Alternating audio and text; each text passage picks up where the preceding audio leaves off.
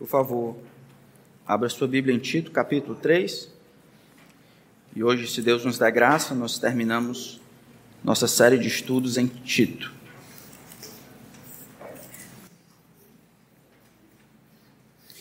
Ele devia já ter mais de 60 anos, na verdade, talvez uns 62, vivendo numa época em que a mortalidade, ou o tempo em que as pessoas viviam, não deveria passar mais de 62, esse era o máximo. Alguns morriam ali pela casa dos 50. Mas agora ele já está com 62 e alguma coisa aconteceu quando ele tinha 33 anos que mudou sua vida completamente. Ele estava indo em direção a uma cidade importante, cidade de Damasco. E aí no meio do caminho, aquele que ele tentava destruir, aprisionando os seus súditos, apareceu a ele. Seu nome era Jesus Cristo. E ele foi transformado. O nome dessa pessoa é Paulo. E quando ele escreve a carta a Tito, ele está talvez a uns cinco anos de sua morte. Ele está praticamente caminhando rumo a, a essa morte. Aqui no capítulo 3, verso 12 até o verso 15, que é o final, ele vai falar dos seus planos. Essa é a segunda vez, daqui a pouco ele vai ser aprisionado e deve morrer no ano de 67. Ele já fora preso uma vez, fora julgado por um tribunal romano, e fora declarado inocente. A segunda vez não será assim.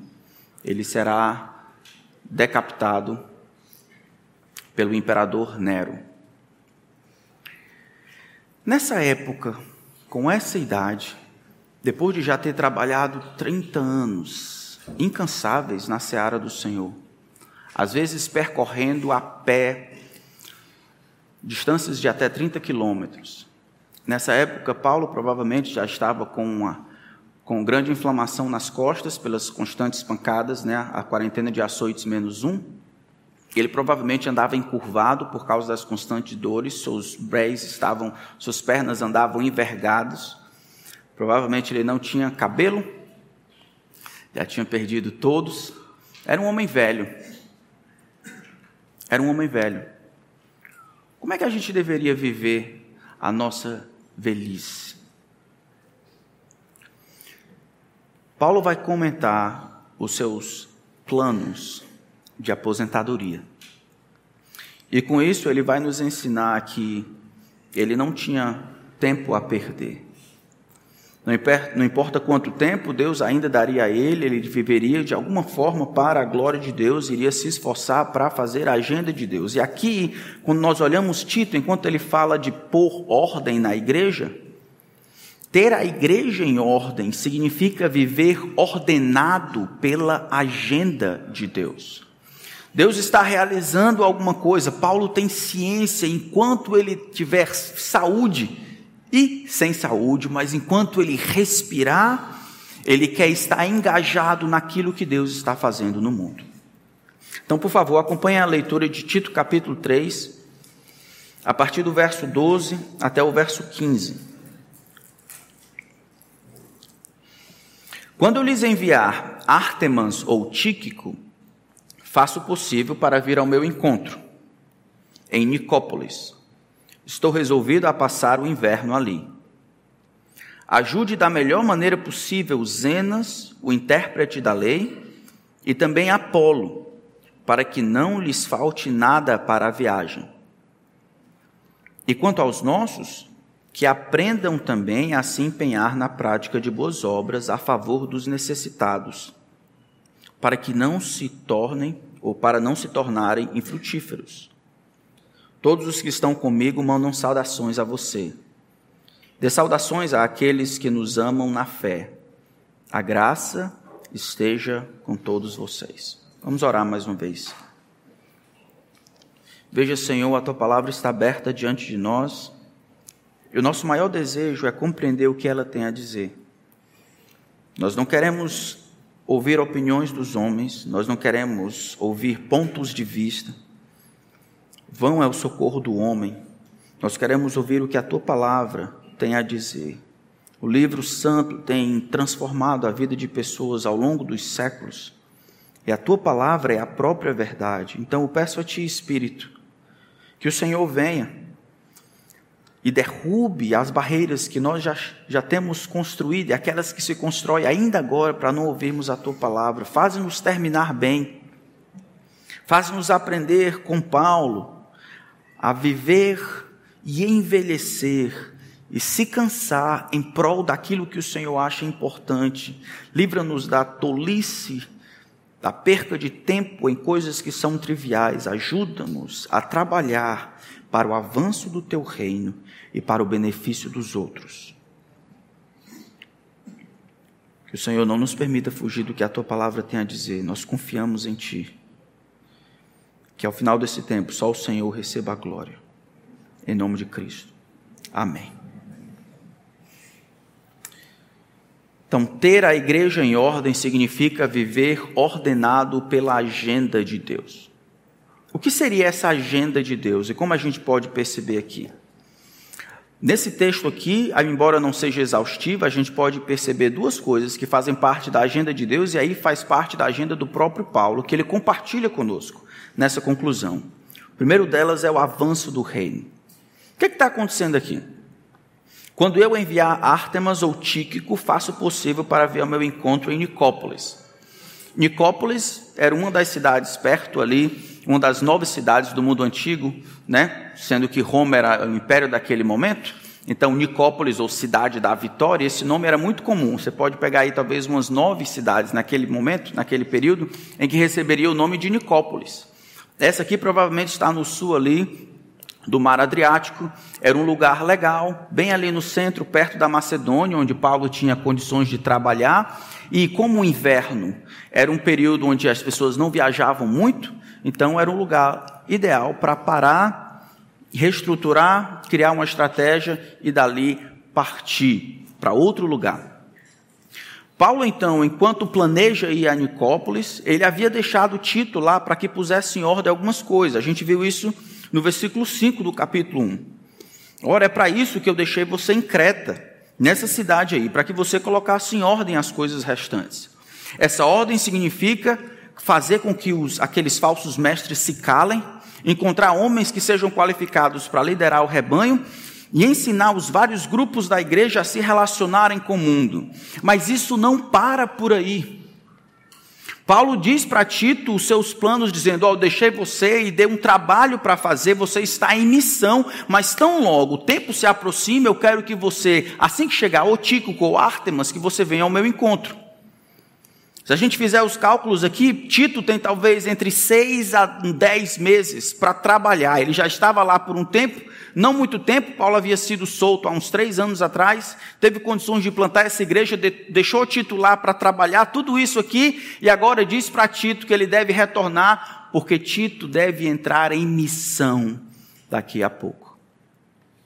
Essa é uma das razões porque Paulo é tão enfático que eles devem fazer. Você deve chegar lá, Tito, e ao chegar lá, você deve dizer como as pessoas devem fazer. Você para de ensinar essa falsa doutrina. Você deve se erguer e ensinar a palavra de Deus. Você deve se apegar à palavra fiel. Vocês têm que aprender a amar uns aos outros, lidarem com as vários relacionamentos do mundo.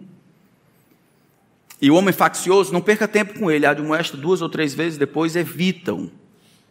Tito tem trabalho a fazer. Os planos de Paulo aqui, de um homem já em sua fase cansado, depois dos 60 anos, é um, são planos de alguém que compreende o que é importante na vida. O avanço do reino, a proliferação da fé, o cuidado com as igrejas era aquilo que permeava a mente de Paulo, era aquilo que o motivava a fazer, era aquilo que o fazia planejar aonde ele ia passar, por exemplo, o inverno, para onde ele iria viajar, quem deveria deixar, quais igrejas precisavam da ajuda. Essa era a agenda que Paulo tinha e essa era a agenda de Deus avançar o reino. O que fazemos? Nós avançamos o reino. E agora, Paulo, depois dos 60, nós avançamos o reino. Paulo, as pessoas estão já notando você. Você já foi preso uma vez, passou dois anos preso, agora ficar solto para fazer o quê? Plantar igrejas. Plantar igrejas. O reino precisa avançar, custe o que custar. O reino precisa avançar, doa a quem doer. Os planos de Paulo aqui, essa gana, esse planejamento envolvendo um grupo de pessoas demonstra a necessidade, a, a urgência do avanço do reino. Acho muito interessante que quando ele faz essas recomendações aqui para Tito, ele acaba incluindo um bocado de pessoas aqui, Artemas, Tico e Tito. Quando ele diz Artemas ou Tíquico, é porque no momento em que ele escreveu a carta, ele não sabia quem ele iria mandar. O avanço do reino era tão importante que, mesmo quando Paulo não sabia os detalhes de como cooperar para o avanço do reino, ele sabia o que deveria fazer.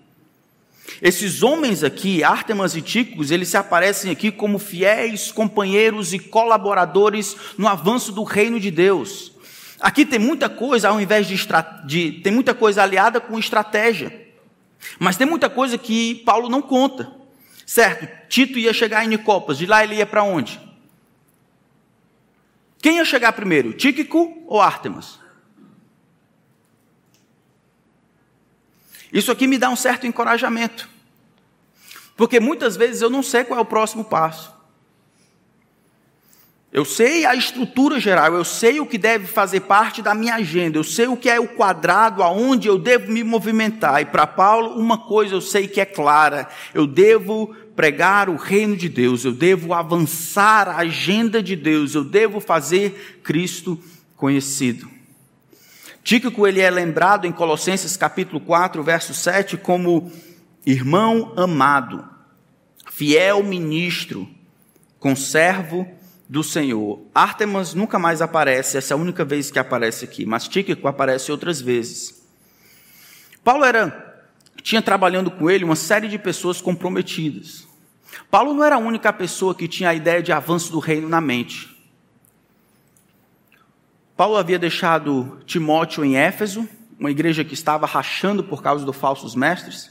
Paulo havia deixado Tito em Creta, uma igreja, como a gente vai ver, eram sempre mentirosos, feras terríveis, ventres preguiçosos. E agora, não importando como estaria a igreja na ausência de Tito, Tito deve sair, outra pessoa deve chegar. Para quê? Para ajudar a igreja a crescer.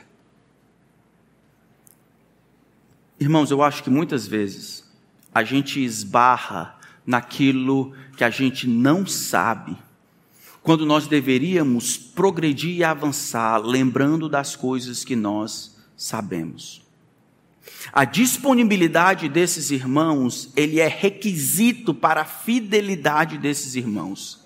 Tíquico e assim como Ártemas está à disposição de Deus para ser enviado para servir as igrejas. E é isso, essa disponibilidade que vai permitir com que ele seja encontrado fiel no trabalho de servir aos outros. Enquanto ele se torna disponível, não para um lugar específico, não para um povo específico, mas para uma obra específica do avanço do reino, ele demonstra pela sua disponibilidade que a agenda de Deus deve ser maior que a sua agenda própria. Nós esbarramos tantas vezes em coisas que nós não sabemos. Vocês aqui, eu, temos muitas perguntas. Vai casar com quem? Jovens não se animem muito, não. Vou casar com quem? Eu vou seguir qual carreira? Eu devo comprar essa casa? Devo construir aquela? Devo me mudar? Eu devo botar o meu filho naquela escola? Devo retirar o meu filho da escola? Devo começar a investir nisso? Devo começar a investir naquilo? E todas essas perguntas que, que né, aparecem na nossa vida, todas essas perguntas seriam melhor respondidas se, mesmo que a gente não saiba as questões mais triviais, mais específicas, nós sabemos o todo.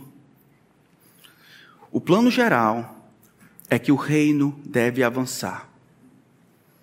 Mesmo que eu não saiba quem chega primeiro, Ártemas ou Tíquico, mesmo que Tito não saiba o que ele vai fazer dali para frente, mesmo que eu não saiba todas as questões relacionadas ao meu futuro, saber que Deus deseja que o seu reino avance deveria me ajudar a responder as questões mais básicas da vida. Eu vou escolher esse, essa carreira ou a outra. Pergunta? O reino avança? Eu vou colocar o meu filho nessa escola ou naquela outra? Pergunta. Qual dos dois o reino avança? Eu vou decidir fazer isso, aquela viagem ou aquela outra viagem. O reino avança por meio dessa decisão ou não? Se o reino não avança, se os valores do reino não caminham, se eles não são protegidos, proclamados, pregados, incentivados, promovidos, é muito provavelmente você está trabalhando do lado de lá, ao invés de usar a, o avanço do reino como uma grande moldura onde você caminha por dentro. Você nem precisa saber dos detalhes da sua vida, precisa saber do detalhe maior. Deus está restaurando todas as coisas em Cristo. E você precisa participar disso. O avanço do reino, aqui nesse texto, é o grande, a grande estratégia que Paulo tem na mente. Os planos de Paulo, a urgência com a qual ele lida com a tarefa, bem como o compromisso e fidelidade e desprendimento dos colaboradores apontam para uma vida e obra ordenado pelo avanço do reino. Fiquei pensando na conversa dele, já pensou? Tito tem lá, sei lá, três meninos pequenos,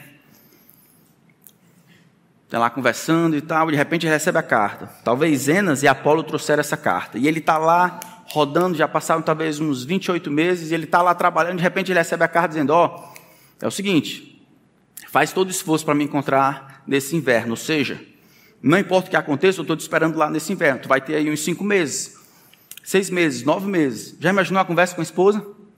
Ih, rapaz, a gente tem que ir para aquele, como assim? A gente acabou de chegar, não, mas tem que ir. Por quê? Porque lá está precisando, aqui talvez outra pessoa pode tomar conta. Tíquico Artemas, uma outra pessoa pode ir, a gente tem que ir para outro canto. Como é que, como é que a gente pode compreender isso? Você já pensou você? Saindo de um canto para outro? Assim, recebeu a carta, você tem que ir embora, já pensou? Não, né? Aqui é um apóstolo dizendo o que você deve fazer. A gente realmente não pensa assim. Com qual confiança esses irmãos iriam ser tão desprendidos, disponíveis para o reino de Deus? A resposta é uma só. O reino vinha primeiro. O reino vinha antes de qualquer outro compromisso. As palavras de Jesus em Mateus capítulo 6 talvez ressoassem: buscai antes de tudo o reino de Deus e a sua justiça, e todas as outras coisas vos serão acrescentadas. Ou Lucas capítulo 14: Se alguém vem a mim e não amar menos pai, mãe, mulher, filhos e filhas, e ainda a sua própria vida, não pode ser meu discípulo. A questão fundamental não é que esses irmãos aqui, quando se colocam disponíveis para o avanço do reino, eles não deveriam ser compreendidos como exceção, mas como regra. Sabe como o reino avança? Comigo e com você, se infiltrando no reino das trevas, trazendo os valores do reino de Deus e cometendo loucuras sábias por causa de Jesus mudando de um canto para o outro, sempre disponível a ouvir a voz de Deus, vivendo como se de fato o reino de Deus estivesse caminhando e avançando por meio das minhas mãos, das minhas obras, das minhas atividades, ao invés de ficar recluso e confortável naquilo que eu conheço. Ter a igreja em ordem significa viver ordenado pela palavra de Deus. Eu sei que nós temos muitas perguntas sem respostas, mas a moldura maior nós precisamos ter. Me diga, nesse seu trabalho, quem ganha? Você ou o reino? Está querendo casar? Quem ganha? Você ou o reino? Nas escolhas que você faz para os seus filhos, quem ganha? É você ou o reino? Nós vamos ver que uma vida que não é vivida em função do reino é uma vida inútil. É essa palavra que ele vai utilizar no final do capítulo 14. O resumo é: vocês têm que aprender essas coisas, esses elementos que compõem a agenda de Deus. O avanço do reino é o primeiro deles. Do contrário, se vocês não participarem do que Deus está fazendo no mundo, diz para eles, Tito, que eles não devem ser infrutíferos. É o final do versículo 14. Inúteis secos, vazios. Zenas e Apolo são duas pessoas também que estavam trabalhando com o apóstolo Paulo. Zenas era intérprete da lei e Apolo aparece em Atos capítulo 18 como um camarada que conseguia usar bem as palavras. Ele vai trabalhar na igreja de Corinto como sendo um grande colaborador de Paulo para servir ao Senhor juntos, trabalhando em prol da, do reino de Deus. Mas aí talvez você pode pensar, pastor, eu não sou nem Tíquico e eu não sou nem Ártemas. Meu nome não é Zenas e eu nem gosto de Apolo. O que, que vai acontecer comigo? Eu estou entendendo que Paulo, lá depois dos 60, ele se organiza e cria uma estratégia para avançar o reino, suas decisões, o lugar onde ele vai passar, quem ele chama, onde ele vai, onde ele envia, é tudo em prol do reino de Deus. Eu entendo que isso é viver em função da agenda de Deus, mas eu não sou assim. Como é que eu posso participar do que Deus está fazendo? Olha o que diz o versículo 13. Ele diz: ajude da melhor maneira possível. Ajude da melhor maneira possível. Zenas, o intérprete da lei, e também Apolo, para que não lhes fate nada para a viagem. Essa palavra aí, essa frase, da melhor maneira possível, é, é uma tradução de uma palavra só, que é a mesma que aparece no versículo 12: faça o possível. Essa mesma, essa mesma palavra, ela é traduzida lá em 2 Timóteo capítulo 2, versículo 15, que diz: Esforça-te, procura apresentar-te a Deus aprovado.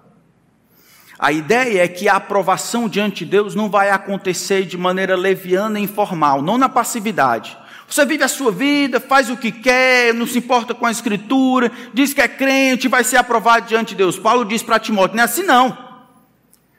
A responsabilidade que você tem como servo de Deus demanda que você esteja alerta. Faça o melhor possível, toma isso como frontal entre os olhos. Nisso faz a sua prioridade. Mantenha isso como direção, como foco da sua vida. Está apresentável diante de Deus como obreiro aprovado. Aqui do mesmo jeito. Nem todos são Tíquico, nem todos são Zenas, nem todos são Apolo. Tá bom, nem todos são Ártemas. Paulo, no entanto, diz por meio de Tito à igreja. Diz aos outros lá que naquilo que eles puderem ajudar Ártemas e Tíquico, assim como Zenas e Apolo, para que eles façam o trabalho de Deus, eles devem fazer eles devem se esforçar, eles devem se sacrificar. Sacrificam, Tíquico e Ártemas sacrificam tempo e a vida, outros vão sacrificar de outra maneira. Todo mundo tem que participar com o que Deus está fazendo no mundo. Eu lembro de um dos missionários que nós temos, nós temos muitos. Um dos nossos missionários, eles estão fazendo rodízio, ele está num lugar difícil, por causa da falta de recursos, eles estão fazendo rodízio quem vai no médico. Os filhos têm problema de audição, um deles já tem um problema no ouvido. Ah, e se não tratarem, vão ficar surdos. Então, eles estão lá, de alguma forma, trabalhando para plantar igrejas, colocando a saúde dos filhos a teste, a prova. Quem está mais doente vai no médico. Não dá para todo mundo ir ao mesmo tempo. Não existe plano de saúde ou recurso. Isso é um sacrifício. Você conversar com ele, ele não vai ficar pedindo, reclamando, ele compreende que isso faz parte do processo de sacrificar-se para que o povo conheça a Cristo. O que Deus quer é que esse tipo de comportamento não seja exclusivo daqueles que sacrificam a vida. Por isso ele colocou: vocês também, Creta, vocês também, Planalto. Que haja sacrifício da parte de vocês para ajudar os irmãos que estão ensinando. Em outras partes do mundo, nós vimos na Guiana, na Argentina, estão passando por grande dificuldade. Na Gâmbia, em outros lugares do mundo, o fato é que sacrifício faz parte do nosso DNA. Cristãos sem sacrifício não deveriam existir. O texto aqui indica que isso vai envolver sacrifício voluntário de nossa parte para realizar o plano de Deus. O avanço do reino é a nossa agenda maior. A gente não sabe os detalhes, a gente sabe que tudo precisa caminhar nessa direção. A vida, a igreja será ordenada quando a vida for orden... a igreja estará em ordem quando a vida for ordenada pela agenda de Deus. Isso é pelo avanço do reino. Mas ele continua, verso 14. Pela prática de boas obras. Essa não é a primeira vez que Paulo fala de boas obras, né? Não é. Se a gente voltar em Tito, se vocês olharem Tito capítulo 2, verso 3, diz para as mulheres mais velhas, elas devem ser mestras do, do bem, ela deve ensinar as mais novas a criarem seus filhos, amarem seus maridos. Capítulo 3, ou capítulo 2, verso 7. Os pastores, eles devem ser exemplo, protótipo de boas obras. Os pastores devem representar o que significa boas obras, como elas acontecem, quando acontecem devem exemplificar, não serem servidos, mas servirem aos outros, servirem até de modelo. Capítulo 2, verso 9: os servos ou escravos, eles devem trabalhar com honestidade para o seu senhor. Isso é boa obra. Capítulo 3, verso 8. Diz que todos os que creem, fiel a esta palavra, quero que você fale ousadamente a respeito dessas coisas, para que os que creem, todos eles, sem exceção, se empenhem, se esforcem na prática de boas obras. E aqui, mais uma vez, verso 14, ele conclui dizendo: E quanto aos nossos, isso é, aqueles que são dentro da igreja, ou seja, não Ártemas, ou Tíquico, ou Zenas, ou Apolo, mas do nossos, de dentro da igreja de Creta, que eles aprendam também a se empenharem na prática de boas obras a favor dos necessitados. A prática de boas obras é outro elemento da agenda do reino de Deus, irmãos.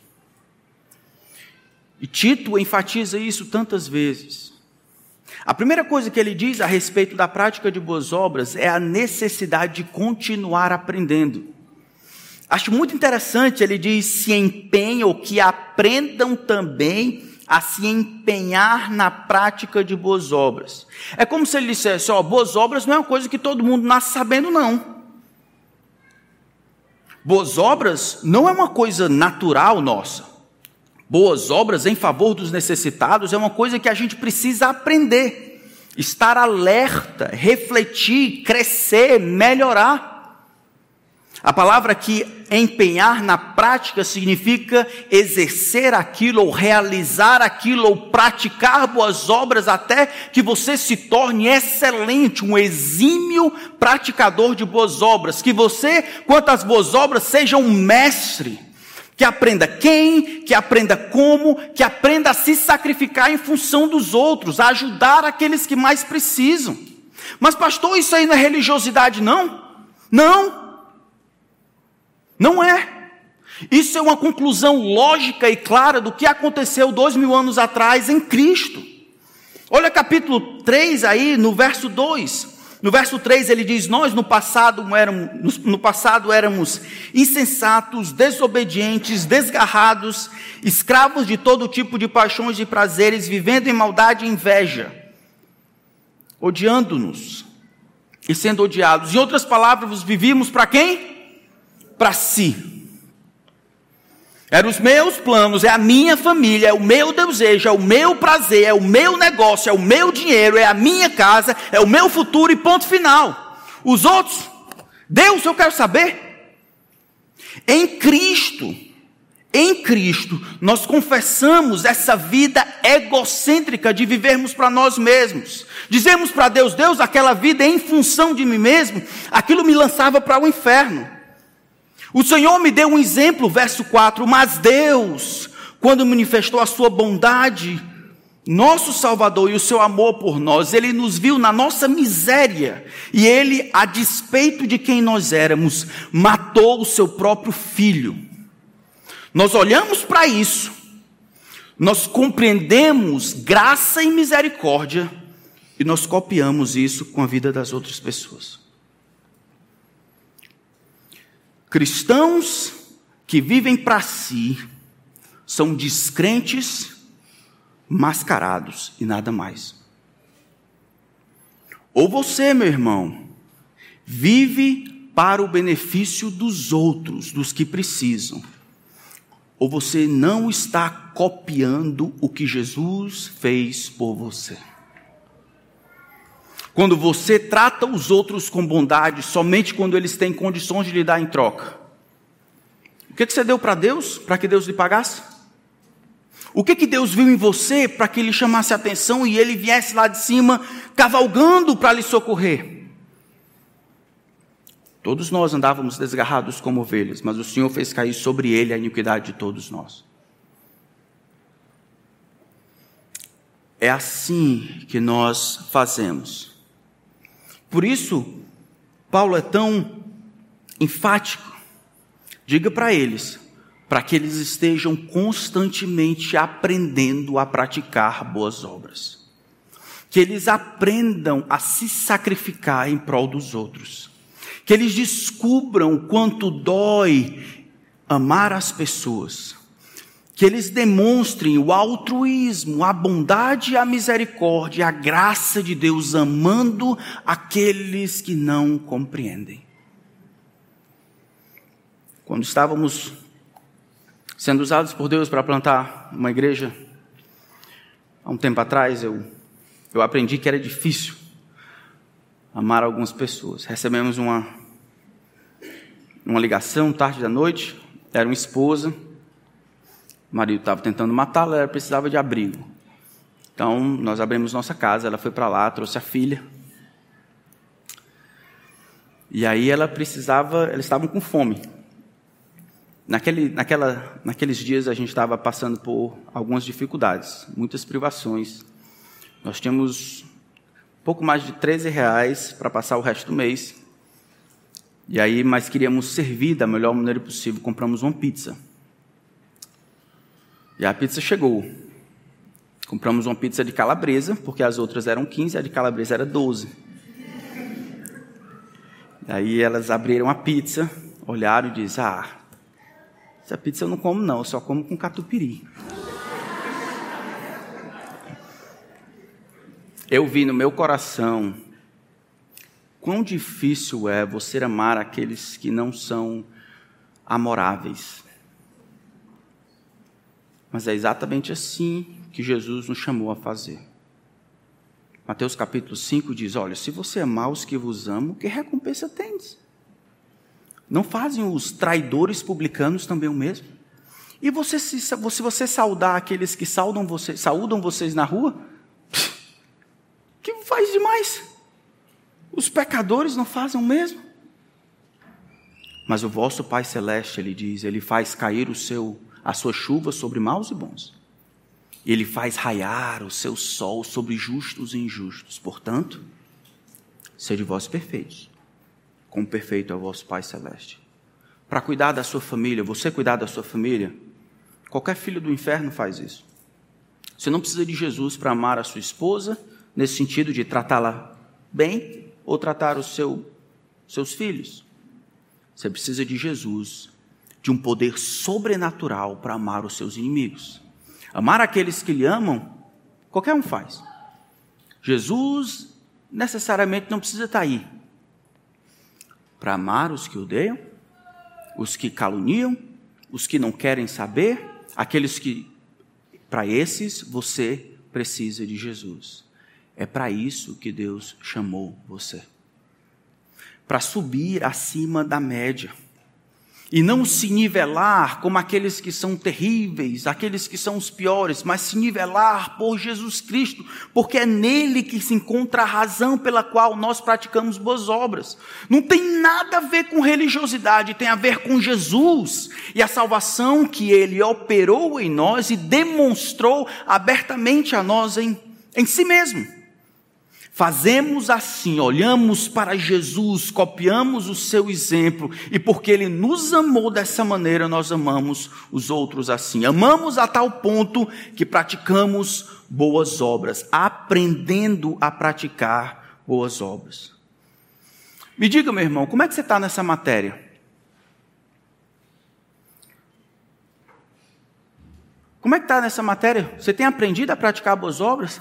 Ou a sua única boa obra é dar o ar da graça nos domingos à noite? É, dar tapinha nas costas dos filhos? Beijar a esposa ao dormir? Quais são as boas obras, irmãos? Quais são os necessitados que você está ajudando? Não somente ele diz, quanto aos nossos que aprendam a se empenhar na prática de boas obras, mas ele coloca aqui um qualitativo, isso é, dos necessitados. Não somente continue aprendendo essa matéria, escavando no seu coração, encontrando maneiras criativas, inteligentes, sábias e sacrificiais para abençoar os outros, mas que sejam pessoas com necessidade. Abençoar e ajudar aqueles que estão precisando. Eu quero estimular vocês a deixarem, de fato, a necessidade de falar mais alto. Como é que nós normalmente ajudamos? Nós ajudamos de acordo com as minhas preferências, de acordo com o que eu quero ou o que eu tenho. Como é que a Bíblia nos ensina a ajudar? De acordo com o que a pessoa precisa. Quando nós concentramos em nós mesmos como fator, o meu humor, o meu orçamento, e não no que a pessoa precisa, eu acabo colocando sobre mim a responsabilidade de fazer o que é certo, quando da perspectiva de Deus é a necessidade do outro que cria a oportunidade para que eu trabalhe e haja de maneira que agrade a Deus. Deixe que a necessidade fale mais alto. Nós precisamos compreender isso, irmãos. Eu lembro de uma vez que a gente viajou para um outro, uma viagem missionária, e conosco foi um homem bastante rico. Eu não sabia até que ele, no avião, começou a falar do valor da sua, do seu patrimônio, coisas assim tal. No meio do caminho eu percebi que ele não somente era rico, mas também era avarento. E ele dizendo para mim: Olha, é assim, pastor. A gente vai andando aqui junto. Todas as vezes que a conta der 10 reais, não tem nem perigo de eu deixar o senhor pagar seis. Mas também não tem nem perigo de deixar o senhor pagar quatro. Vai ser tudo assim, ó. Meia meia. Tudo rachando. É porque é o justo. Não é o justo, pastor? É o justo. É o... Pois é, o que eu acho, é como eu vivo a vida justo. É claro que no meu, por fim, eu, na viagem, depois de passar alguns dias, eu tive que exortá-lo da sua avareza.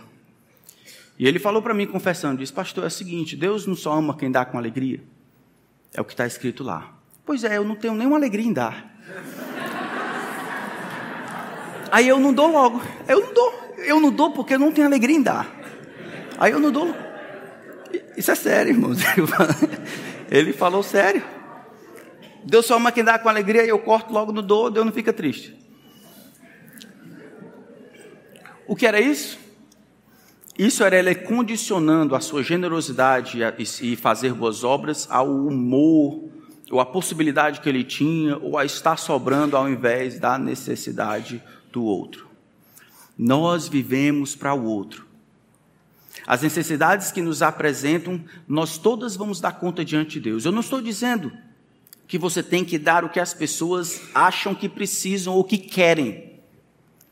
Eu estou dizendo que todas as vezes que aparecer uma necessidade aqui, em sua casa, em outro canto, a sua responsabilidade é lidar com isso de maneira a responder diante de Deus como tendo lidado corretamente com aquilo. Nem sempre o que as pessoas querem é o que elas mais precisam. Por isso que ele fala a questão de crescer, de aprender a ajudar, não alimentar a doença e a preguiça, mas não se esconder atrás da sabedoria e não ajudar mais ninguém o texto nos ensina a crescermos na habilidade de darmos. Nos Estados Unidos foi feita uma pesquisa não muito, não muito tempo atrás e percebeu que, comparado com a obra de Deus, as missões mundiais, os homens eles investem mais em em ração para gato, em papel para receber xixi de cachorro, em bombom, em café, em Coca-Cola, do que no reino de Deus. E aí nós criamos estratégias para tentar melhorar. Como? Nós fazemos bazares, nós fazemos almoços missionários, nós fazemos todas essas coisas para tentar para tentar arranjar recursos para a obra missionária. Por quê? Porque se a gente só disser falar da necessidade não é suficiente. Eu preciso de alguma forma ter algo. Eu preciso pelo menos inocentar a minha cabeça que diz que eu devo dar. Então quem está lá cria uma possibilidade, uma estrutura para que as pessoas não deem, elas comprem. E digam para a cabeça que estão abençoando a obra missionária, ao invés de comprando um almoço gostoso no barato. Nenhum problema com essas iniciativas, nenhum problema, mas elas podem nublar o coração orgulhoso e avarento que só com a necessidade não é capaz de doar, não é capaz de ajudar, não é capaz de crescer eu preciso ter alguma coisa. Então, compre uma blusa e você é a oferta missionária. Venha para o bazar e você é a oferta missionária. Faça uma. O nome disso aqui? Máscara. E por aí vai. A criatividade que pode acontecer, algumas vezes tem escondido a falta de generosidade. A necessidade não é mais tão importante. É eu que preciso de fato receber alguma coisa. Nessa questão toda, Paulo nos dá algumas dicas de, de quais tipos de boas obras. Bom, se o versículo 14 está ligado ao versículo 13, talvez das boas obras que ele está dizendo aqui, se empenhar, são ajudar, por exemplo, Zenas e Apolo a chegarem em outro canto. Ajudá-los a chegarem em outro canto. Isso diz que o investimento, ou o melhor deles, é investimento em pessoas. O melhor investimento que alguém pode fazer é investimento em pessoas, não em coisas, mas em pessoas. Investimento em educação, em livros, tempo de viagem, comida junto, remédio, discipulado, todas essas coisas que você pode abençoar as pessoas deveriam estar na frente de simplesmente angariar coisas. Irmãos, Deus está dizendo para você que você precisa ser um praticante de boas obras e ser muito bom nisso. Que se você não tem feito isso, mesmo que se apresentem necessidades dos seus vizinhos, seu pai, sua mãe, seus irmãos, você consegue simplesmente achar que as coisas estão tudo bem, eu faço a minha parte, eu estou ajudando meu pai, meu, meu filho ou minha esposa. Quando as necessidades se apresentam, você está contra a palavra de Deus, perdendo as oportunidades. Pessoas, pessoas são mais importantes do que coisas. Versículo 14 ainda ele diz: quanto aos nossos, ou seja, mesmo que você possa ajudar os outros na sua esfera individual, parece que a ajuda precisa ser, ou no melhor cenário, pela igreja. Tito, ó, você tem que cuidar de Zenas e Apolo para chegar lá, mas eu não quero que você faça só, não. Diz para eles que eles têm que estar juntos aí, tá bom? Tem que praticar, se engajar, aprender a praticar boas obras. E aí, Zenas e Apolo é uma oportunidade muito legal. Diz para eles lá, por meio da igreja local, não a parte. E ele termina dizendo: para não se tornarem infrutíferos. O perigo de viver uma vida infrutífera. Me diga, irmão ou irmã, você frutifica? Nesse sentido aqui. Você ajuda os necessitados? Ajuda os ministérios de alguma forma da igreja? Cuida dos seus irmãos que estão doentes, se importa? Você acha que faz a sua parte, mesmo sabendo que poderia fazer mais? Não tem nada a ver com o pastor, com a igreja, tem a ver com Jesus. Isso faz parte do plano diretor de Deus para você, para a igreja, o avanço do reino de Deus e a prática de boas obras. Que o reino de Deus avance por meio da pregação do evangelho, que as pessoas aprendam a praticar boas obras, se tornem mestras do bem. Se é para errar, que erremos por mais, não por menos, para que não se tornem infrutíferos.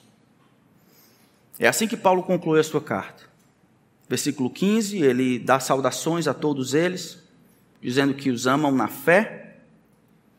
E aí ele nem sabe, mas daqui a cinco anos ele vai ser decapitado